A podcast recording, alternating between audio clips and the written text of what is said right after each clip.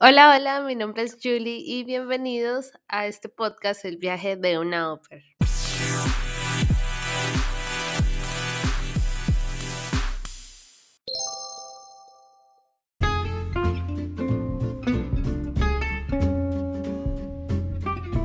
¿Cuánto? Bueno, tú dijiste que con la primera familia tú duraste como ocho meses, diez meses. Sí. ¿Cómo te fue con ellos? Con esa familia, la verdad fue como de esos tipos de relaciones que tú tienes, te enamoras y te rompen el corazón. Ok. Así fue mi relación con ellos. Fue una relación muy bonita. En el principio eh, fue, fue, muy bonito, nos conectamos muy bien, mi inglés no era muy bueno, mi alemán menos, entonces pues hubo un poquito de, de, de, problema con la comunicación, pero ellos siempre, ellos nunca fueron groseros ni nunca me dijeron por qué no entiendes, por qué no, no nada. Siempre trataron de, dar, eh, de darme mucho apoyo. Eh, los niños también eran, los niños son muy lindos, de hecho yo me enamoré de uno de ellos, mm. Frederick, el bebecito, yo compartía mucho tiempo con él. Así que, claro, yo llegué a entablar una conexión muy grande con él. La abuela también era súper bien, eh, solo que lo último empezaron a tener banderas rojas de toxicidad, digámoslo así. Ok. Empezaron, más que ella, eh, él y la abuela empezaron a gritarme, empezaron a pedirme que en mis tiempos libres yo tuviera que estar 24 horas dispuesto para lo que ellos quisieran hacer que mm, al último me dijeron que yo tenía que avisar si yo para dónde iba no. Yo, ay, por Dios, tengo 26 años, o sea. Sí. Ni a los 15 le avisaba a mi papá, ahorita menos. Sí. Eh, y empezaron a ponerme como. Me empezaron a imponer muchas cosas que ya no, no estaban en mi contrato. Y yo siempre fui muy servicial, que yo un momento dije, no más, y no me voy a quedar callada y les puedo decir, no me parece, y no quiero. Entonces la relación fue rompiendo una vez que él me dijo, pues es que igual tú estás aquí, es para ser niñera nomás. Ok. Me dijo eso en pocas palabras que yo, no, bajémosle dos tonos. Y ahí empezó a romperse la, la relación. Qué triste. Sí. Qué triste que las familias sean así. Sí. ¿Cómo te fue con los niños? ¿Qué tal eran los niños? Bueno, eh, yo cuidaba a una niña de 6 años, que en un momento tenía 6 años, y el chiquitín tenía 2 años y medio. Ah, cada uno iba a su kindergarten y a su colegio. Y los dos, los dos eran niños muy bien, solamente que tenían una crianza un poco rara. De eso que el papá era más, un poquito más exigente y la mamá era como haga lo que se le dé la gana. Entonces los niños no sabían ni qué hacer. Ah, pero yo desde el principio empecé a, tantear terreno, yo empecé a conocerlos, a ver qué les gusta, qué no, al principio fue difícil más que todo con el chiquito porque él no, pues una extraña. Y con la chiquita fue bien, pero ella también tiene un temperamento duro que no era tan fácil. Entonces al principio fue un poco duro, pero ya después yo empecé a imponer mis cosas. Entonces conmigo son así o no. O sea, yo no soy su mamá, ni soy nada para que me pasen por encima, entonces o por favor y gracias, o aquí se come en la mesa, o se hace esto, o no se hace nada. Sí. Sí, y que van a dar quejas, vayan den quejas. Bueno, no pasa nada. Pero yo sí no fui, no, yo sé que no eran mis hijos, yo sé que no eran mi, como tal, mi familia ni nada, pero yo tengo algo y es que no quiero pasar por la vida de alguien simplemente sin dejar nada. Sí. Entonces, claro, aunque yo sabía que ellos no eran mis niños de mi familia, yo quería, yo quería inculcarles un poquito más de respeto. Importante. Y también porque la familia me dejaba inculcar ese respeto. O sea, no era como, Alexa, tú no puedes decir nada, no puedes hablar, no, ellos. Y nunca me dijeron nada de eso, siempre me decían como, bueno, está bien. Como yo les dije que eso está mal, ¿está bien? Sí, está bien, Alexa, todo bien como una comunicación en que yo podía ayudarlos a medio criar en mi tiempo que yo estaba con ellos. Eso es muy importante. Es muy importante siempre encajar, sí, no sé si es la palabra, pero si encontrar una familia como que los dos vayan como por la misma vía de crianza, porque es muy duro eso, llegar a una familia y que ellos no te apoyen con esas cosas. Sí, claro, pero aunque al principio fue difícil, yo llegué un momento en que yo le dije, yo no puedo trabajar si a mí la niña me va a gritar, me va a tratar mal o me va a pegar. Y mm, eso es lo que muchas niñas tienen miedo a hablar con sus familias, de que no, pero ustedes son adultas. Hay muchas niñas que se van con la mentalidad de que son que van allá como, como una niña chiquita a, con otros papás, a vivir a otra casa de otros papás. No, ustedes van como adultos a trabajar. Sí. Claro, de pronto van a formar una familia con ellos porque muchos hombres quedan como familia. ¿Sí? O muchos hombres también dicen como no, es que ellos no son mis hijos, entonces pues, yo no me voy a poner allá a, a educarlos ni nada. A mí me parece súper egoísta eso porque yo sé que por una parte nosotros no tenemos que ir y regañarlos y todo eso, y sí, totalmente cierto, nosotros no tenemos por qué regañarlos ni por qué eh, castigarlos ni nada, pero podemos enseñarles. Sí. Sí, por eso es que eh, a veces pasan como esos desequilibrios de que los niños son unos con uno y son otros con los papás, porque ellos saben en qué, en qué palo trepan, como se dice. Por lo menos yo tenía experiencias con, con uno de los niños que con los papás no se niega rotundamente a dormir la siesta, pero negado, o sea, ese niño no. Y hace unos dramas impresionantes, pero conmigo yo nos vamos a dormir a la cama y no tengo sueño hasta que le dé sueño, ¿sí? O sea, uno sabe cómo bueno, si ya no le dio sueño, bueno, está bien. Pero si uno sabe que el niño necesita ir a descansar, el niño simplemente hace caso. Ahorita estoy cuidando a un bebé también y es igual, tuvimos que hacerle el sleep training y se la monta un poquito más a los papás para ir a dormir, pero ya el niño se duerme solo. Antes me tocaba arrullarlo hasta que se durmiera para poderlo poner en la cama y pues es un poco desgastante porque pues igual el niño pesa, es tiempo que uno puede ir haciendo otros deberes o lo que sea. Entonces si es, si es algo, la palabra es discrepancias en, en esa, en esa mm, autoridad que uno le transmite a los niños. Y yo sé que también, yo soy partidaria de, eso que tú dices, de que hay que tratar de educar a los niños un poco, o sea, así no es obligación de uno, pero uno les puede enseñar un poco de lo que tienen. Y finalmente uno pasa con ellos la mayor parte de la semana. O sea, es imposible simplemente ignorarlos y dejarlos ahí. Porque no están chiquitos y es la edad perfecta para irlos moldeando y que pues cuando crezcan sean mejores personas, ¿no? Sí, total. Entonces, eso, y, y, los papás piensan, bueno, no todos, porque hay muchos que sí son muy conscientes de eso. Algunos papás piensan que que les pueden cambiar la niñera, la nani, la babysitter, como le quieran decir. Les pueden ir cambiando como todas las semanas o cualquier momento, llegó este, llegó este, llegó este, y eso no le va a afectar a los niños.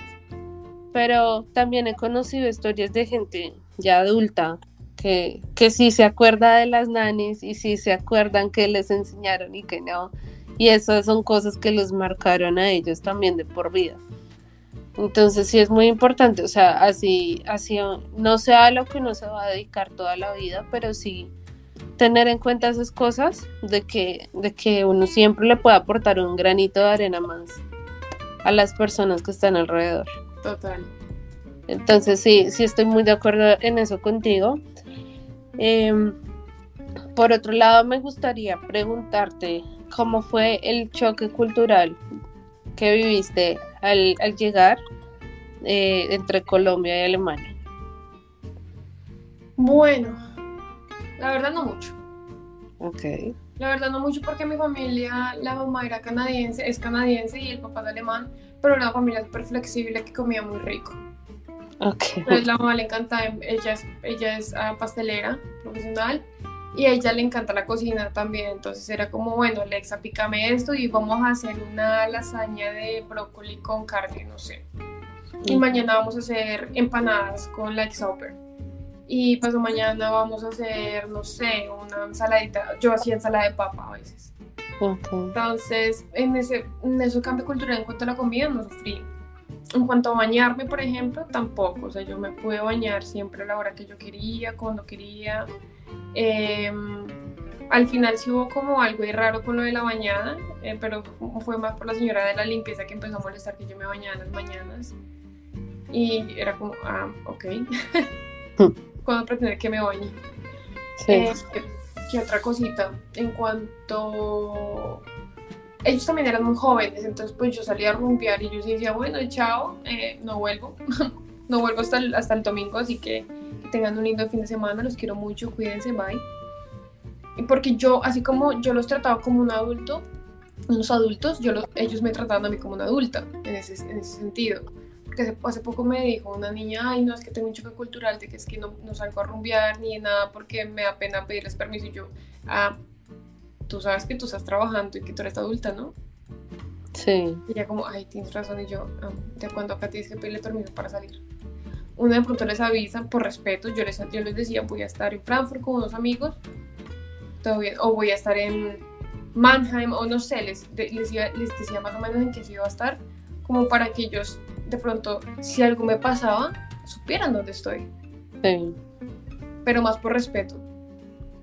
O muchas veces cuando yo iba a volver tarde, que no lo hacía muy a menudo porque la alarma había una, una- a la- eh, en la casa había una alarma, eh, les decía, voy a volver a esta hora y si suena un timbrecito o algo, soy yo, no se preocupen. Ok. Pero más por respeto.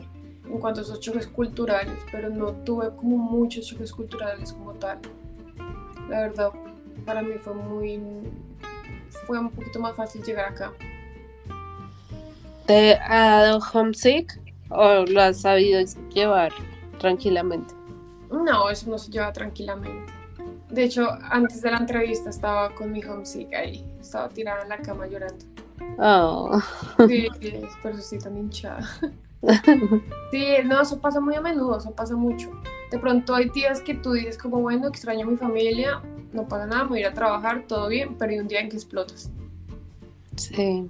Días que explotas y lloras y lloras y no paras de llorar y, y no vas a parar de llorar y comes dulces y dulces porque hay algo en, en el organismo que cuando te da esa homesick quieres comer dulces, helados y no paras de tragar y no paras de tragar y hasta que ya llega un momento en que tú dices, bueno, ya, ya hay que dejar de comer. sí. Pero sí, la homesick me da, homesick me da muy seguido. ¿Cómo haces para sobrellevarlo?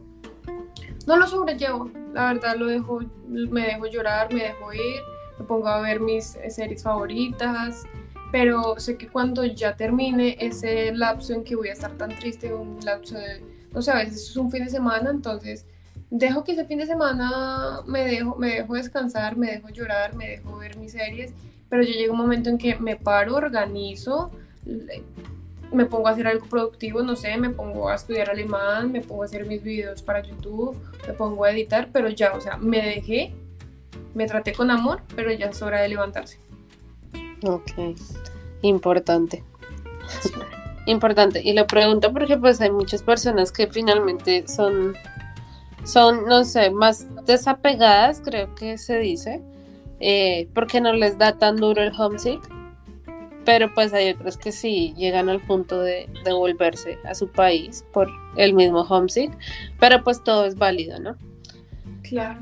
Em, tú me dijiste que la familia debía pagarte un- el curso de alemán, ¿verdad? Una parte, es decir, ellos nos pagan aquí 280 euros, es el dinero de bolsillo, cada mes, más 50 euros para el curso de alemán cada mes. Eh, y pues obviamente el seguro médico. Ya lo que te den de más algunas familias, ya es porque las familias quieren darlo como el plan de datos, como, no sé, que te quieran ayudar con el tiquete del avión, eh, ese tipo de cosas. Pero lo esencial y lo legal simplemente son los 280 y los 50 euros. Eh, ¿cómo, ¿Cómo es el costo de vida de Alemania? O sea, si te alcanza ese dinero o, o es más bien muy reducido. Bueno, la verdad, depende de la persona y depende de dónde vivas. Por ejemplo, yo ahorita estoy viviendo en, Ba- en Baviera. Sí. Sí, en Baviera. ¿O en Bayern? No, en Baviera. Siempre me confundo. Y aquí el, mm, es por donde queda München. No sé si has Ujú. escuchado München. Múnich, ya. Bueno, es bastante caro la vida por acá. Pero siendo Oper, por ejemplo, donde yo estuve, que era cerca a Frankfurt, la vida no era tan cara. Igual, si te pones a pensar, la familia aquí te da casa, te da comida. Sí, Ya el resto es pura vaina de lujo. sí. Así, por ejemplo, Obviamente hay casos de casas, si caes en una familia mal donde no te dejan comer, pues hay que cambiar de familia. Pero digamos, yo dormía muy bien en mi casita, tenía una cama muy chévere, comía, literal, yo comí como una reina en esa casa. Mercábamos y era, ¿qué quieres? ¿Quieres chicken nugget? ¿Quieres lo uno, lo otro? Y como yo comí diferente, ellos no, ni siquiera almorzaban, yo sí me, me hacía mis almuerzos, mi arroz con pollo, mi ensalada de papa, mis, mis cosas colombianas, yo sí me las hacía. Así que en cuanto a los 280, ya, ya son las cosas que tengas que de pronto que vas a enviar plata a Colombia o a otro, a otro país latinoamericano o que te vas de fiesta cada 15 días, pues ya eso rompe el bolsillo. Sí. Pero ya es de que tú sepas administrar el dinero. Pero si me dio para ahorrarte poquitos, obviamente el transporte no es tan barato, pero también hay formas de obtenerlo, de obtener la tarjeta estudiantil, en que, en que no pagues tan caro en la zona que yo te digo que es la de Múnich, eh, esa zona es carita, esa ciudad es divina y todo eso, pero, las, pero esa zona como tal no solamente es de la ciudad, sino la zona, es cara. La comida es cara. Si yo me voy de aquí a Berlín, que es otra zona, Berlín es mucho más barato en comida, por ejemplo. Ok. Pero me parece, por mi opinión, de que sí se puede sobrevivir. Sí se puede sobrevivir. ¿Que deberían subir el, el sueldo aquí en Alemania? Sí, claro que sí.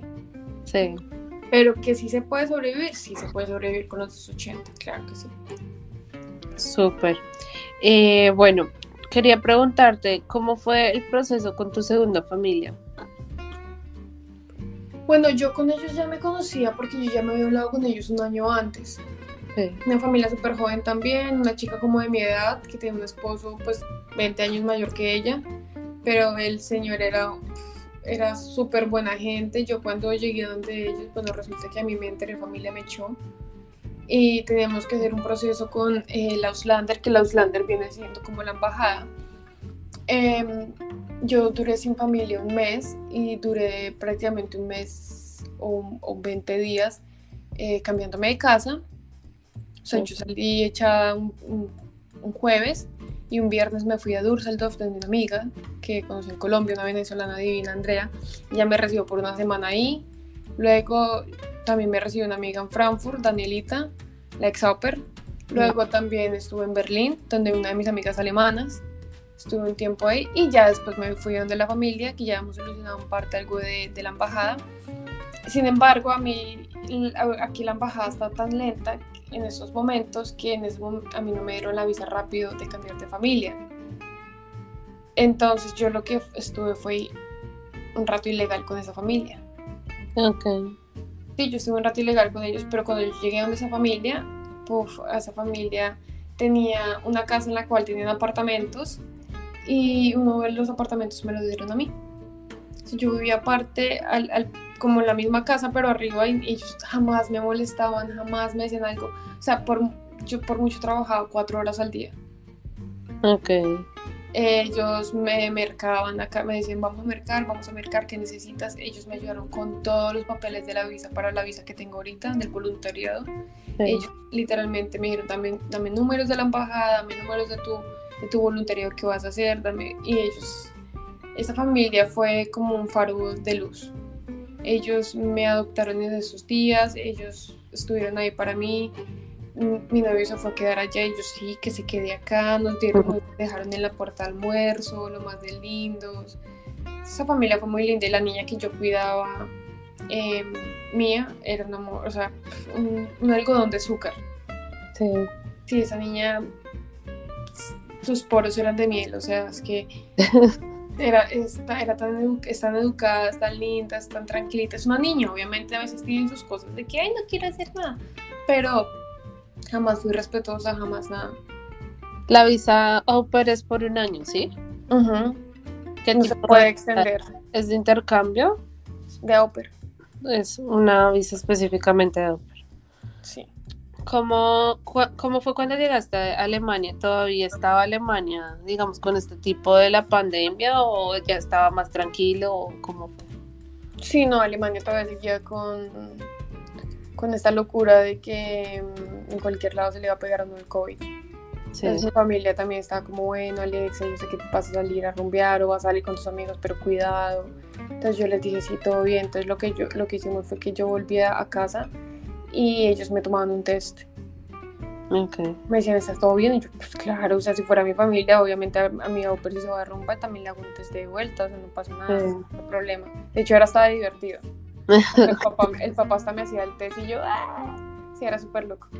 Sí. Eh, pero sí, habían, eh, Alemania todavía estaba un poquito de que cer- cerraban los bares, de que no sabían si iban a abrir o no algunos lugares. Todavía, mm, por ejemplo, en los restaurantes, si tú no tenías tu- tus tres vacunas, no te dejan entrar a ningún restaurante. Si no tienes máscara, no te dejan entrar a ningún lado. O sea, había bastante cuando yo llegué. Ahorita está un poquito más relajado.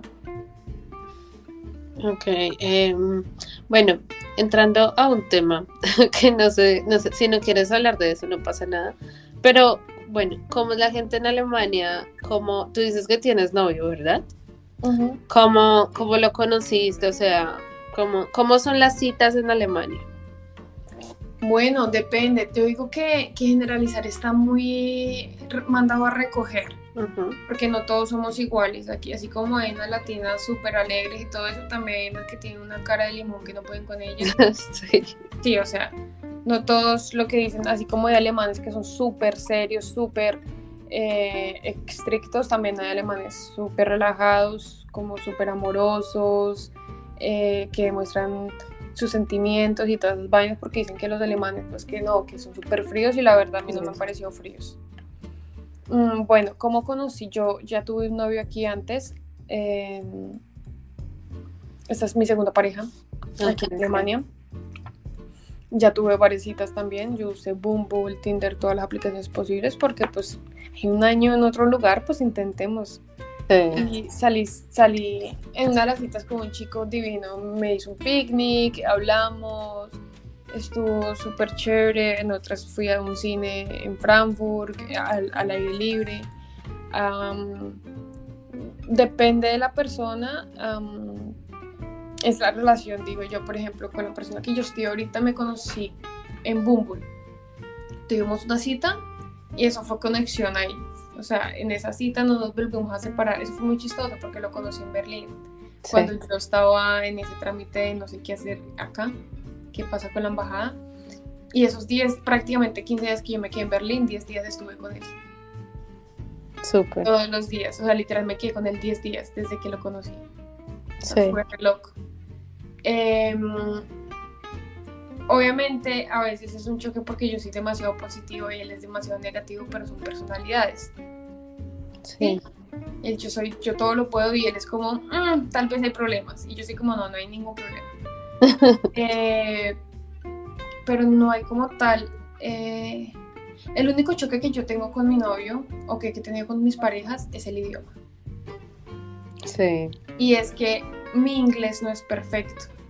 Entonces yo muchas veces para expresarme entro en crisis y me pongo a hablar en español y a llorar. ¿Sí? O en alemán, pues en alemán a veces me puedo expresar, a veces me puedo expresar hasta mejor que en inglés. Entonces, sí, como que a veces tengo un mix entre inglés y alemán que es difícil, pero eso es- como el único choque que yo tengo. Ah, bueno, hay algo que sí es cierto o que yo he experimentado y muchos amigos también, y es que las personas en Alemania no son tan confianzudas como en Latinoamérica. No es como que, ay, hola, ¿cómo estás? Ay, ¿quieres ser mi mejor amiga? No. Ahí es como, ah, bueno, sí. Mucho gusto, mucho gusto, muy amables, sí, son, muy, son muy cordiales, son muy queridos, pero ellos no te van a invitar a la casa al siguiente día. Ellos son de trabajar la confianza, trabajar el amor, de a ver si encajamos como amigos, si encajamos, ah, listo. Ok. Ellos no son de que venga, mañana vamos a una rumba, ay, mañana yo ya tengo planes para el otro fin de semana. Y es como, ay, no, como así? Sí, ellos son más de planear las cosas. No todos, cabe decir, no todos, pero sí muchos de ellos. Porque yo he tratado de cambiar eso, de- o sea, he tratado de cambiar la idea de que no todos son así, pero sí la mayoría son de planear, la mayoría son de, de, de- de darle tiempo a la relación de amistad y esperar a ver cómo florece la amistad. O sea, tú dices que son, o sea, al, al primer contacto sí son un poco más amigables, pero igual requiere tiempo, ¿no?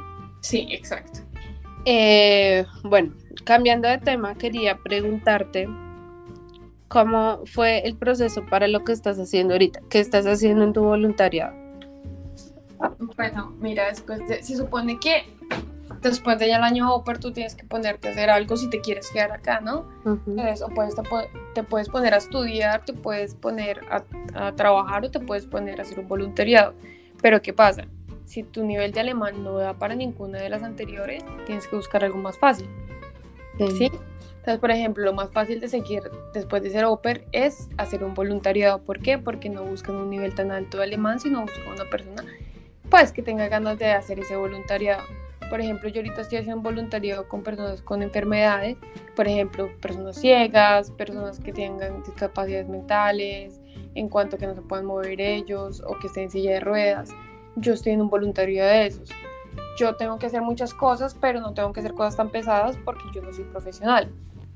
¿Sí? Pero si cumplo un horario de 8 horas, no me pagan, no me pagan, digamos, mucho, me pagan como pongámoslo como 400 euros. Ok. No me pagan mucho, pero tengo vivienda. Sí. Que ya está bien. Sí. Y, ya, y tengo, vivo aquí en la misma institución, pero pues obviamente en una casa aparte, aquí, hay muchas casas en la institución, eh, y una de las casas de los voluntariados pues tiene cocina y todo eso y la comparten. Yo comparto cocina con una persona más, pero pues la verdad ella no la usa, así que pues solamente es mi cocina.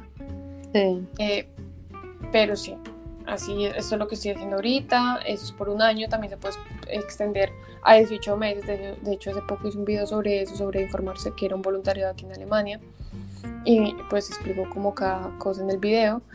Y sí, pero tú no, tampoco es que te tengas que quedar un año completo acá o extender, si no te quieres, no quieres, pero eh, el voluntario es muy bueno para que tú tengas un nivel más alto tú obtengas un nivel más alto en alemán.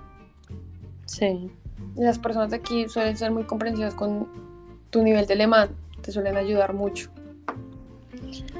Digamos que eh, hablando de eso, ¿cuáles fueron los requisitos o sí, los requisitos de, poder hacer ese, ese voluntariado? Mm, tienes que hacer una entrevista por video o, en persona, eh, pero la mayoría son por videos y luego eh, mandas como algunos papeles que te piden, te piden como un formulario que tienes que llenar de ellos, eh, hoja de vida y carta de motivación siempre. Y ya después te piden una, un día de prueba. Algunos te piden dos días, tres días, cuatro días, pero algunos simplemente un día de prueba. Okay. Y vienes, haces el día de prueba en el lugar y y como te dicen de aquí a una semana te damos la respuesta. ¿Cómo ha sido esta experiencia de tu voluntariado? ¿Cuáles son tus funciones? Mis funciones son, yo tengo dos personitas encargadas, que esas dos personitas son, ellas tienen capacidades, ahí se pueden, pueden caminar, se pueden parar, como que no, no tienen tantas cosas como las personas de silla de ruedas, que muchos de ellos pues tienen problemas em, en cuanto que cerebrales, por ejemplo, muchos de ellos ni siquiera saben que están acá. Muchos de ellos toca levantarlos con una máquina especial. Ah, por ejemplo, los míos simplemente ellos pueden caminar, los baño, los visto, eh, les cambio el pañal, uno de ellos tiene pañal, el otro no, simplemente lo pongo en la tacita que haga chichi. Es, bueno, yo, yo trabajo pues, con adultos, uno de los que con los que trabajo, eh, con los que cuido, uno de los que cuido tiene mi edad, prácticamente tiene 26, 27 años, el otro tiene la edad de mi hermano, que tiene 35 años, pero son como dos niños. Así que los visto, les, doy les hago el desayuno. Uno de ellos ya tiene el desayuno listo porque no puede comer nada de lácteos, así que el instituto pues manda las comidas. Pero al otro sí le puedo hacer, no sé, frutica con un yogur, lo ayudo a cucharear, el otro puede comer solo. limpio pues el reguero que hagan en la mesa, que hay una mesa donde todos se sienten a la misma hora a comer. Entonces también colaboro con los otros que no son mis, a los, que, a los cuales no tengo encargados, pero pues colaboro para darles de comer, que no me pesa darles de comer a los demás mientras mis compañeros pues se, ocupan de otras cosas más importantes. Ah, limpio la mesa, barro, les sirvo el, el almuerzo, eh, pongo los baberos en, en, la en, la parte de la lavandería, eh, relleno cada habitación con guantes, pañales, como todo lo de aseo. una vez a la semana cambiamos todas las sábanas. Mm, bueno, como te dije, también los baño. estoy pendiente de que uno de ellos no tenga un poquito en el pañal. Eh, les lavo los dientes, les limpio la carita, pues, paseo con ellos. Esas son como mis funciones en sí. ¿Qué consideras que ha sido lo más difícil de ese proceso? Todo. Todo porque trabajar con personas que tienen eh, discapacidades en cuanto sea caminar o en cuanto a no ver y todo eso, tienes que tener un corazón muy grande para hacer eso. Tienes un corazón muy grande para, para ver a personas que les den un ataque por dos minutos. Eh, tienes que tener un corazón muy grande para preparar con amor la comida que les vayas a dar. Tienes que tener un corazón muy grande para tú limpiarle la caca a otra persona. Sí para bañarlo, para limpiarlo. Creo que todo ha sido una aventura. Em, ¿Cómo te sientes haciendo todo esto? O sea, eh, en todo el proceso, tanto de Oper y, ahora que estás en el voluntariado. Pues yo me siento bien, la verdad, no pensé que iba a llegar tan lejos. O la, pues, la, la verdad ni siquiera pensé estar acá. A veces yo estoy caminando por la ciudad y digo, yo vivo acá. sí. ¿Esto es real? Sí. Sí, yo creo que eso también me pasa con otras amigas que yo les digo, ay, si ven dónde estamos, estamos acá. Si vivimos acá, un poco raro. Me siento orgullosa, me siento feliz de, de haber pasado todos los obstáculos que esos procesos me han puesto y que los he pasado con la mayor fuerza del mundo posible porque no han sido procesos como fáciles de tener sola. Y ahorita estar trabajando en un lugar, digamos, con personas discapacitadas me parece que es súper satisfactorio, porque siempre quise hacer algo que pudiera darle un granito de arena al mundo. Sí. Entonces, aunque sé que el, el, trabajo, ese trabajo no es muy fancy, no muy cute para hacer, em, es lindo, o sea, es lindo. O sea, no, no, me imaginaría ahorita haciendo otra cosa este, este, estos meses que he estado acá. Así que en cuanto al proceso de ópera y de voluntariado, la verdad estoy orgullosa de porque no son procesos fáciles de estar pasándolo sola. Sí, es verdad. Em, ¿Cuáles son tus planes? ¿Qué sigue para ti después de todo esto? Pues la verdad no sé, yo trato siempre de vivir el presente y no ahogarme en un vaso de agua por el futuro. Yo soy muy de ese tipo de pensamientos. Sin embargo, yo quiero, una de mis metas desde que llegué, desde antes de conocer incluso a mi novio, porque él vive en Berlín, eh, una de mis metas era vivir en Berlín. ¿Por qué? Porque Berlín es como Bogotá, mi ciudad. Sí. Es muy versátil, es muy dinámica, hay mucha gente de todos lados, hay mucha cultura, bueno, hay muchas de las cosas que me gustan a mí, así que siempre ha sido mi meta vivir en, en Berlín. También estudiar es una de mis metas, estudiar, no sé, me gustaría de pronto estudiar diseño gráfico o licenciatura, sea un Ausbildung o sea en un estudio doble, dúo, o en, en la universidad, que es un Ausbildung. Un Ausbildung es como una práctica trabajo. Ah, ok. Ese es un Ausbildung. Eh, que muchas veces es pago, muchas veces no, entonces es difícil de encontrar, pero no imposible, digo yo. Si usted busca, encuentra. Entonces, pues sí, mi meta es quedarme, mi meta es quedarme y buscar estudiar acá. ¿Crees que Alemania es un país que eh, le abre la puerta a los extranjeros? Pues fácilmente. Sí. Yo creo que todos los procesos son, todos los procesos son procesos, es decir, tienen paso a paso. Entonces muchas personas creen que aquí, que uno, uno aplique ya, ay sí, ya apliqué, entonces ya va a ser todo muy fácil. No, usted tiene que venir, seguir haciendo papeleos, venir y seguir trabajando, venir y seguir buscando y buscando y buscando hasta que encuentre. Todo lo que usted quiera en la vida tiene que ser de un esfuerzo inimaginable. O sea, no todo le va a caer del cielo y más que todo si está en un país que no es el suyo.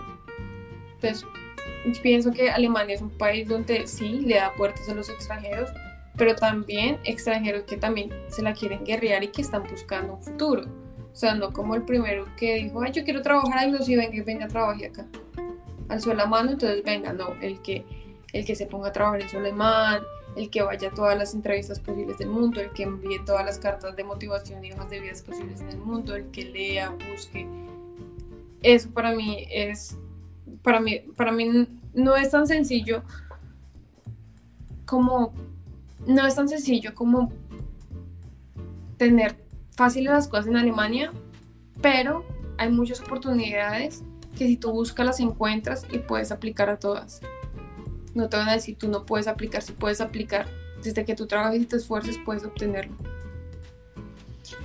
Sí, es, es importante porque hay, hay, que muchas veces quitarse el chip de, de que todo es fácil, de que todo se encuentra fácil y que todo me lo van a dar en bandeja de plata, porque eso no pasa, o bueno, si pasa, tienes que tener mucha suerte en la vida eh, pero sí hay que esforzarse muchísimo y que es un proceso que no es fácil, que es un proceso que sí o sí te va a sacar brillo, pero cuando lo pasas te vas a dar cuenta de que lo lograste y que no todos tienen esas posibilidades, pero tú sí y hay que aprovecharlas.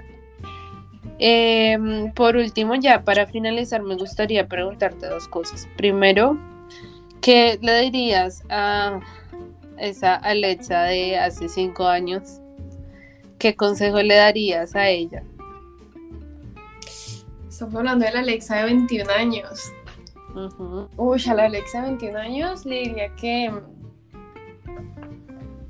que siga lo que está haciendo en ese momento. Que siga que igual se va a estrellar, pero que esas estrellas es que va, va a coger más fuerza.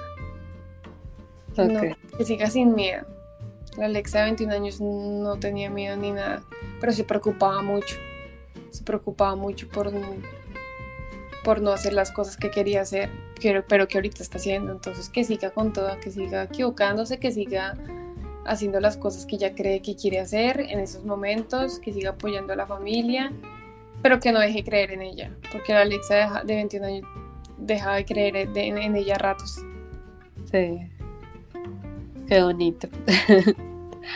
Eh, bueno, y ya por último, ¿qué consejos les darías a las personas que nos están escuchando?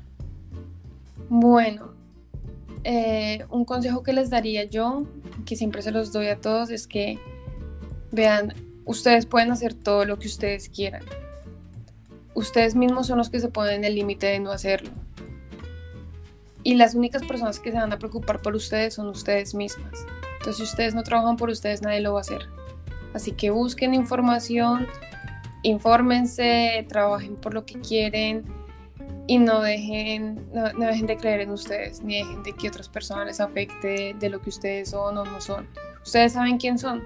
Ustedes no necesitan la opinión de nadie. Exactamente. Es verdad. Bueno, Alex, eh, ¿Cómo son tus redes sociales para que las, personas te puedan también encontrar? Bueno, mira, yo tengo Instagram, YouTube y TikTok. Ah, estoy ahorita incursionando en TikTok, no mucho, pero ahí lo intento. Y en las tres aparezco como La Roja con triple A. Entonces, en Instagram, eh, guion bajo, guion al piso, La Roja con, con triple A. Eh, en YouTube también, La Roja con triple A y en TikTok también, guion bajo, la roja con triple A. Ok, la triple A es al finalizar. La roja. La roja. muy bien. Bueno, te agradezco mucho por haber estado aquí. Espero que toda la información les sirva a todos. La idea es que todos podamos encontrar más opciones porque a veces eh, sí es un poco difícil encontrar información y más que todo personas que lo hayan hecho que lo puedan orientar a uno en el proceso. Pero eh, también es que todos podamos cumplir nuestros sueños y darnos cuenta de que el mundo está lleno de muchas posibilidades. Así que les agradezco y nos vemos en el siguiente episodio.